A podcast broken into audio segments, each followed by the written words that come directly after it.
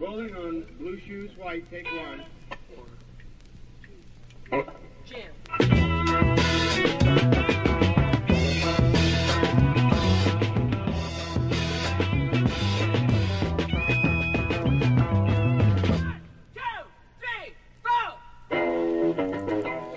La vida en comunidad no es un invento de la contracultura de los años 60. Lo que ocurre es que en el movimiento hippie se le llama comuna algo que no tiene nada que ver con una orden religiosa o con un grupo tribal indígena. Cuando decimos que comparten todo, nos referimos no solamente a la comida o los gastos comunes, las tareas de la casa o ciertas cosas de uso común. Hablamos de todo, el dinero, la ropa, lo que tengan, hasta la droga y el sexo. En nuestro idioma además distinguimos entre una comunidad y una comuna, pero esa distinción en inglés no existe. Para hablar de una comunidad de vida se habla de comuna.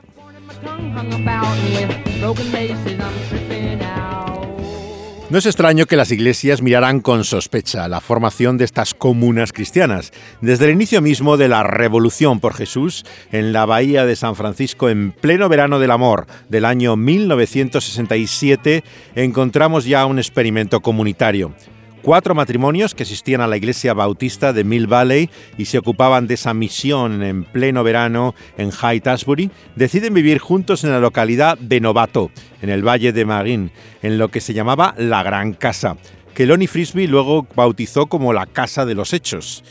Y es cierto que estos jóvenes cristianos venían de la contracultura y que al llegar a la fe no dejaron del todo la droga al principio. Pero Ted Wise dice que luego acordaron conformar su vida al libro de los Hechos de los Apóstoles, como si fuera un guion para seguir estrictamente.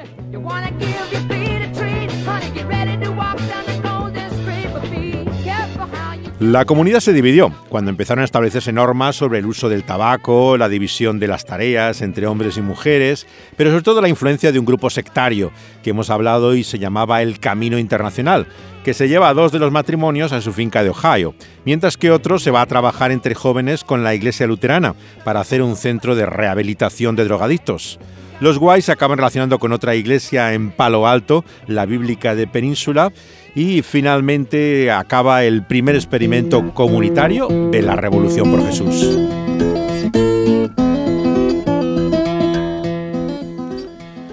Los encargados de la Posada del Alma, Soul Lin, era el refugio que servía de misión en San Francisco que había abierto un seminarista bautista después del salón de estar del grupo de Wise. Kent Philpott. Hemos hablado de él y escuchado su voz. Es ahora precisamente además pastor de la Iglesia Bautista de Orientación Reformada, donde estaban todos aquellos miembros de la Casa de Novato. Y vemos que trabajaba entonces con un Hare Krishna convertido, David Hoyt, eh, que se había casado para entonces, y que vieron que lo mejor era tener una casa comunitaria. Muchos de los jóvenes que llegaban a su misión, en la Posada del Alma, se habían ido de casa y no tenían ya un hogar al que volver. Ocuparon entonces la casa grande de Novato, la que tenía la comunidad que se había disuelto, y luego buscan una también en San Rafael para continuar esa comunidad que llamaron la Posada de Sion. En unos meses vemos que se empiezan a multiplicar las casas. Abren otra en San Anselmo, Veraca, una en San José, Maranata y dos además eh, luego eh, también en Walnut Creek a continuación. La Posada del Alma tenía el apoyo económico de una entidad que se había formado para la misión del verano del amor. Se llamaba Preocupaciones Evangélicas. Estaba formada por pastores bautistas, el director de una radio evangélica, un abogado y hasta un veterano encargado de misiones urbanas. Pero las casas tenían mucho coste. Hacía falta dinero. Para dar de comer a tanta gente eh, necesitaban donaciones e incluso respuestas milagrosas a la oración para poder comer cada día. Otra razón para las casas era fomentar la vida en común, puesto que veían los líderes que aquellos jóvenes tenían necesidad de orden de disciplina, de vigilancia. Eran recién convertidos, venían de trasfondos también con adiciones y necesitaban sobre todo enseñanza tanto de la doctrina como de la conducta cristiana. Es por eso que algunas de estas comunidades llegan a establecer incluso una extensa lista de reglas y normas que empieza a cambiar el carácter libre y espontáneo de aquel primer experimento mm, de comuna cristiana. Vaya, no he visto en mi vida una casa tan bonita como esta. 450 metros cuadrados. Es muy grande. La diferencia entre vivir juntos o no es que puedes ver o escuchar a los otros. Quizá vivir en una casa pequeña te haga ser mezquino. Deberíamos vivir con gente estimulante. Sí. Con gente fantástica, ¿no te parece? Sé lo que quieres, Ana, pero puedes ir olvidándote. No quiero vivir en una comuna. Vivir con vosotros me parece una idea divertida. ¿Tienes dinero? ¿Me aceptáis? Claro que sí. ¿Habéis escrito reglas para la casa? No hay reglas todavía. Nos gustaría ayudar. Tenemos mucha experiencia. Voto sí. ¿Qué? Molesto a la gente. Es personalidad mía. Voto por Alon. Sí. Sí, sí.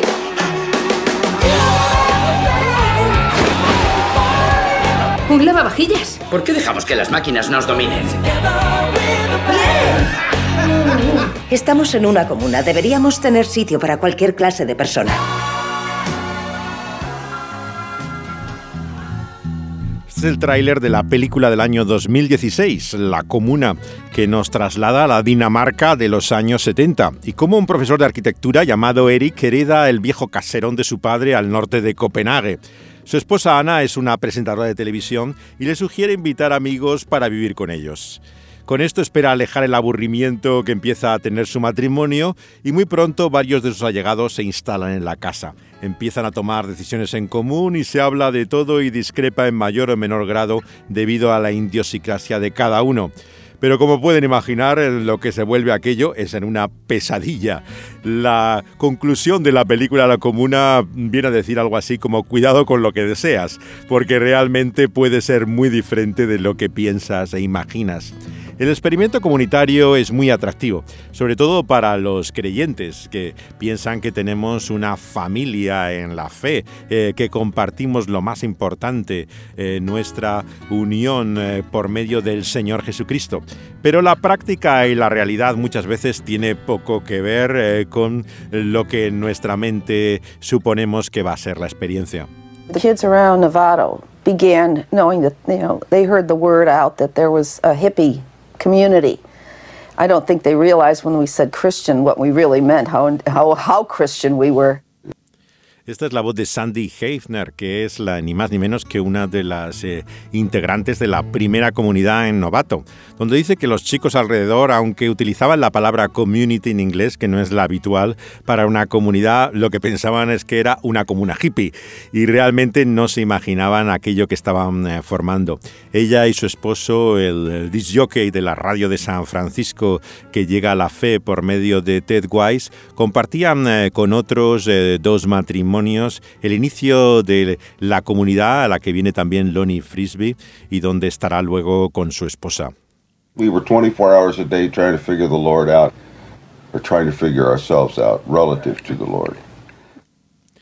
Steve, su marido, dice que estaban las 24 horas del día intentando entender qué significaba la fe eh, para ellos y esto es de una intensidad excepcional. Si tomamos eh, una casa como podía ser la del Redil o el Aprisco, en Milwaukee, en Wisconsin, podemos darnos una idea de lo que eran las reglas, las normas, qué te esperabas cuando ibas a vivir allí. Dice lo siguiente. Se espera la consideración de los hermanos en el silencio antes de la hora de levantarse. A partir de las 11 de la noche eh, debía haberlo. Que la música que se oiga sea agradable a Dios. Consultar a los ancianos para ver si pueden quedarse visitantes por la noche que chicos y chicas se reúnan abajo, no en las habitaciones. Mantener el cuarto limpio, haciéndolo uno mismo. Ser responsable con los turnos que se asignan. Comunicar a los ancianos dónde estás en cada momento. Solamente puedes fumar eh, siendo invitado en el porche, pero no los miembros de la comunidad.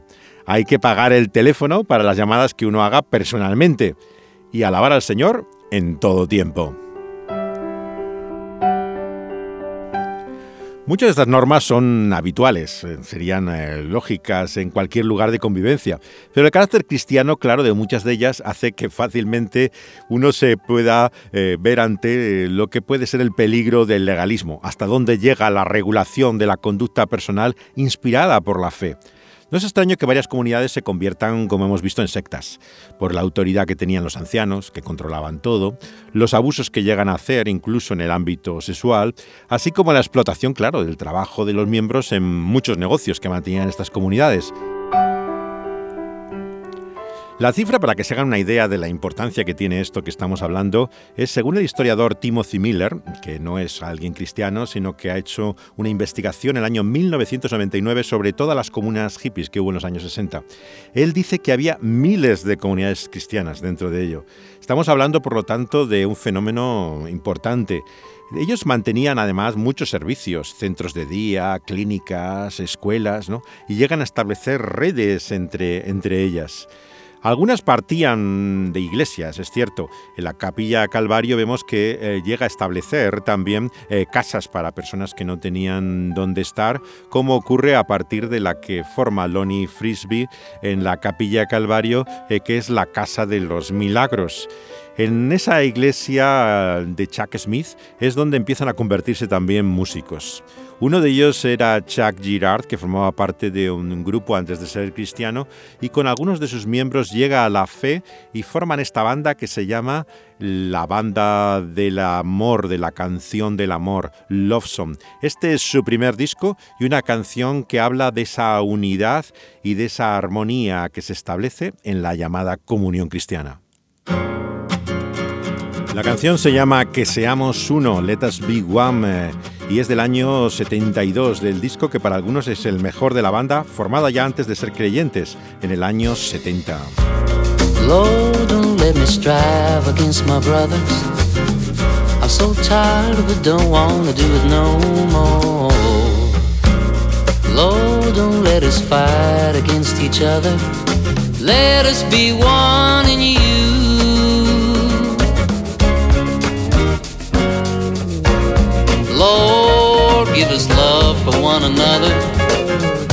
What we say, what we do. La inconfundible voz de Chuck Girard en esta oración de Jesús mismo en el Evangelio de Juan capítulo 17 para que seamos uno. Pero a la luz también la canción de las experiencias de roces y fricciones, las dificultades que tantas veces se vive en la comunidad cristiana. We know that the hour is so late, and you'll be coming soon.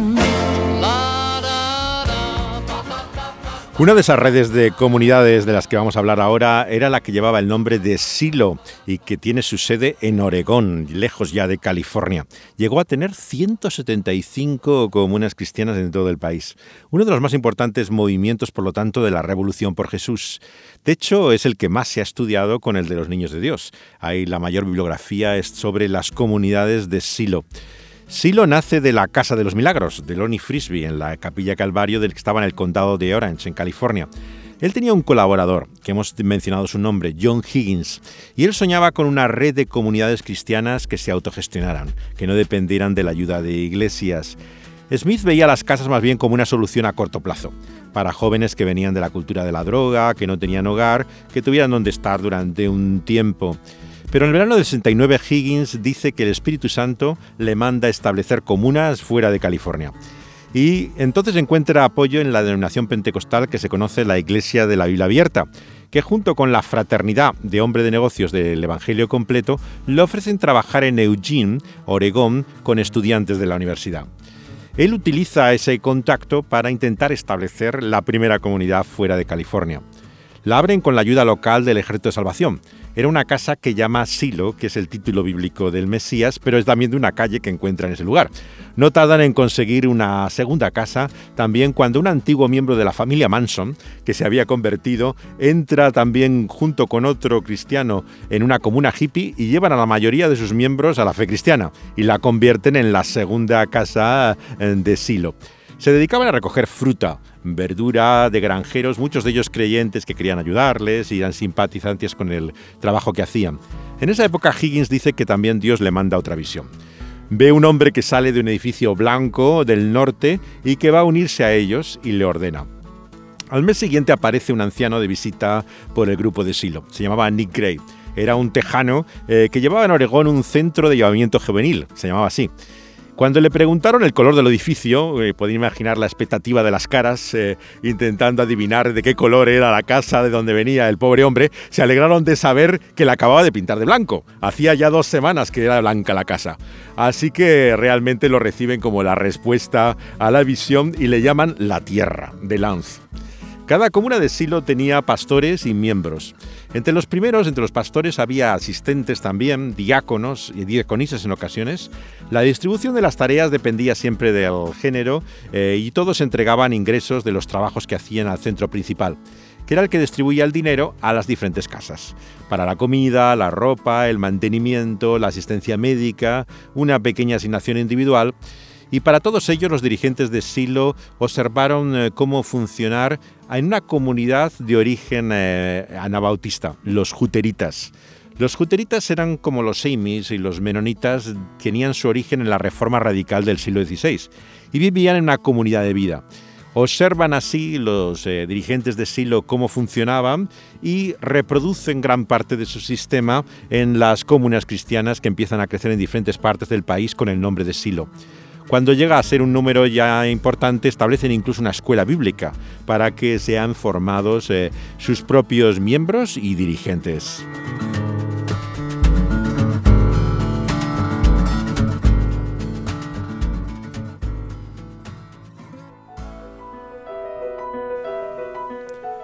Este fenómeno se produce también en nuestro país.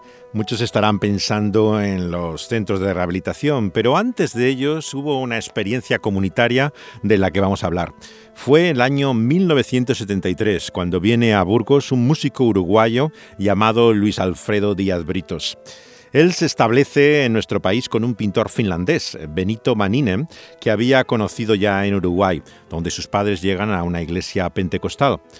Había grabado música ya en su país, un disco de espirituales negros, hecho dos álbumes de himnos y canciones con orquesta, incluso en finés, eh, cuando está eh, durante su primera juventud en Finlandia. Es allí donde conoce la Revolución por Jesús. Se queda impresionado por las imágenes de lo que está pasando en California y la música mm, de artistas como Larry Norman. Y entonces cuando decide venir a España, la idea que tiene en mente es que si eh, surge de su testimonio un grupo de jóvenes, lo que va a hacer es una comunidad semejante a lo que están haciendo la gente de Jesús. Y así es que efectivamente surgen tres grupos de adolescentes que tienen una experiencia de avivamiento en Burgos. Hacen festivales de música, de folk y rock. Jesús Folk Rock se llamó el festival. Y así inspiran también eh, grupos de teatro. Eh, hay también una obra importante de rehabilitación de drogadictos, pero ese no era el sentido de su comunidad primaria. Eh, lo establecen en un pueblo llamado Quintana Dueñas. pero a lo que llegan son adolescentes, muchos ellos hijos de familias tradicionales que en Burgos tienen que ver siempre con el ejército y con la iglesia Católica tradicionalmente.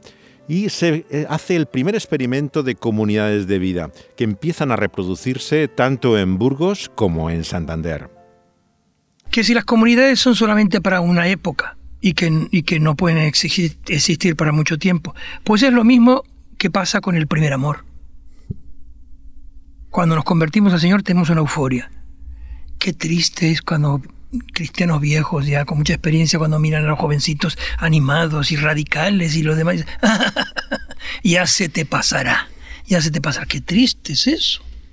Ojalá no se le pase nunca, ¿verdad? Volver al primer amor.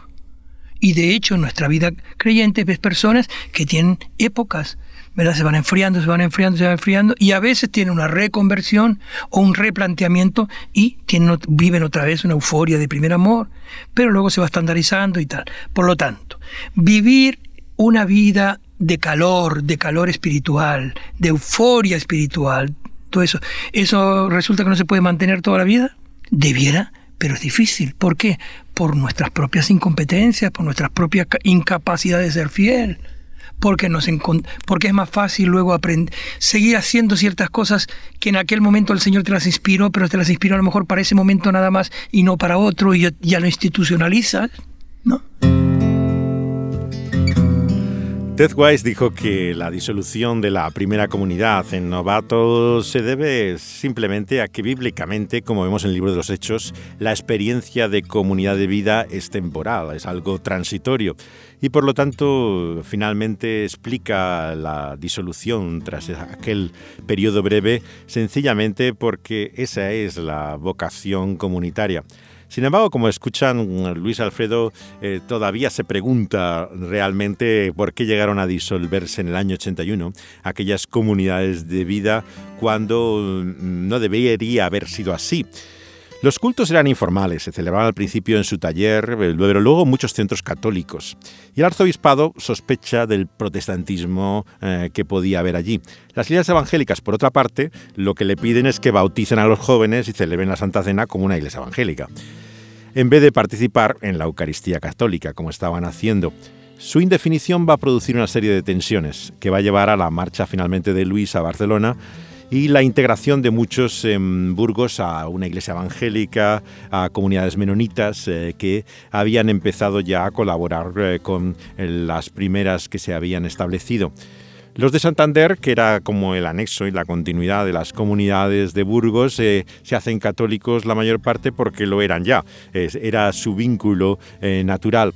El fenómeno fue algo único en España. Hubo en otros lugares comunidades a partir de ello. Encontramos en Tarragona, en Zaragoza, en Madrid, ¿no? Barcelona pero o bien eran comunidades menonitas o eran grupos que concretamente habían salido de la Iglesia Católica, pero no tenían la influencia de la Revolución por Jesús de la que estamos hablando en esta serie. No tenían los rasgos eh, típicos de, de aquellos hippies convertidos. Había, eso sí, la influencia carismática que también encontramos en la gente de Jesús, eh, pero eh, en el grupo español hay también una enorme base en la tradición anabautista, en la experiencia menonita.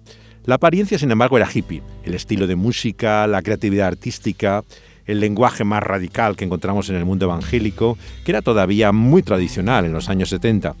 Lo que falta tal vez es ese sentido escatológico que tenía el movimiento en América, donde se pensaba que el arrebatamiento era algo inminente y se hablaba mucho acerca de ello. Poco después comenzarán los centros de rehabilitación de drogadictos. Daniel del Vecchio en Torremolinos, en Málaga, es tal vez el primero de ellos, pero luego en los años 80 comienza Remar, Betel, eh, Reto, eh, que son propiamente comunidades que tienen una función, algo diferente a lo que Luis quería que fueran las comunidades de Burgos la comunidad, el hacer comunidad en sí ya debiera ser todo. Hmm. No se debiera tener, hacer comunidades para hacer otra cosa. Eh, con naturalidad se hacen otras cosas, pero lo principal de cualquier vida comunitaria es la vida comunitaria. Yo recuerdo que eh, una, en, la, en, la, primera, en la primera comunidad, en la primera casa comunitaria que teníamos, los domingos por la noche teníamos unas reuniones de, de, oración muy fuertes, llenas de fusión del Espíritu Santo, muy, muy, muy radicales, muy, muy, muy carismáticas. Y, este, y recuerdo una vez ver, era, se hacía en el primer piso, donde yo tenía mi taller de pintura, ahí hacíamos las reuniones de oración, y luego había una escalera que daba a la calle. Entonces recuerdo yo haber visto un chico que bajó, bajando por la escalera, pero con un solo pie, dando un solo eh, un saltito con un solo pie en cada, en cada este, eslabón de, la, escalera. Y este y le ¿por qué estás haciendo? Y dice, es que cuando yo recibí la fusión del Espíritu Santo, dice hace dos domingos, tres domingos atrás, no sé qué, de alguna manera estaba tan contento que bajé de esta manera con un solo pie y ahora cada vez que bajo, bajo de esta manera, dando un saltito. El hombre había convertido una cosa que fue espontánea y natural ya en su religión. ¿Eh? Como, como aquella escena de, de, la vida de Brian en que a alguien se le escapa una, se le sale una, una zapatilla y todo el mundo dice la señal, y todo el mundo se quita una zapatilla y salen una zapatilla en la mano. tenemos una capacidad de hacer religiosidad, digamos, este, y de hacer eh, cosas que son artificiosas, que en su momento tendrían un sentido espiritual, pero no necesariamente, y las convertimos en fetiche religioso. ¿no? Entonces, esta es una de las razones por las que tú dices, eh, las comunidades a lo mejor, pues luego van perdiendo la energía por varias razones, ¿no? Pero no es porque no debiera, no debiera poderse vivir siempre en vida comunitaria y compartiéndolo todo y teniendo espíritu, es que es difícil eso. Quizás un día mires a tu lado y veas que un amigo se ha marchado cuando la lucha era más difícil, cuando el camino era más empinado. Quizás no sea solamente uno, tal vez te quedes totalmente solo y tengas que pasar la noche amarga de la soledad. Entonces, hermano, recuerda mi canto, que estás solo, tú no estás solo. Marchamos muchos más contigo, marchamos muchos más contigo. Sigue adelante, que en el camino te encontrarás con los amigos. La experiencia está ahí y es digna de considerar y meditar, pero seguiremos reflexionando sobre ello en esta serie que nos habla de lo ocurrido también en aquellos primeros años 70 en la Revolución por Jesús.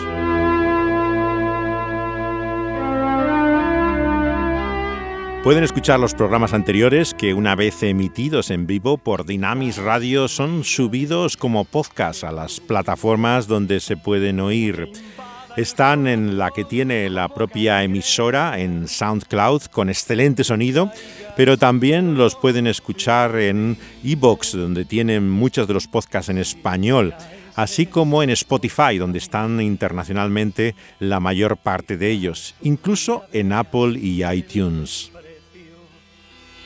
De todos te señale con el dedo pero recuerda que si te aplaudieran, tendrías que. Dani Pandura ha estado al control de sonido, uniendo las voces, la música, las canciones, los documentos eh, sonoros con el relato y la narración de José de Segovia. Esperamos volver a tenerles en esta misma serie al trasluz. Hasta entonces, saludos, abrazos, besos por separado o juntos. Les esperamos en este nuestro recuerdo al trasluz. Contigo marchamos muchos más contigo. Sigue adelante, que en el camino te encontrarás con los amigos.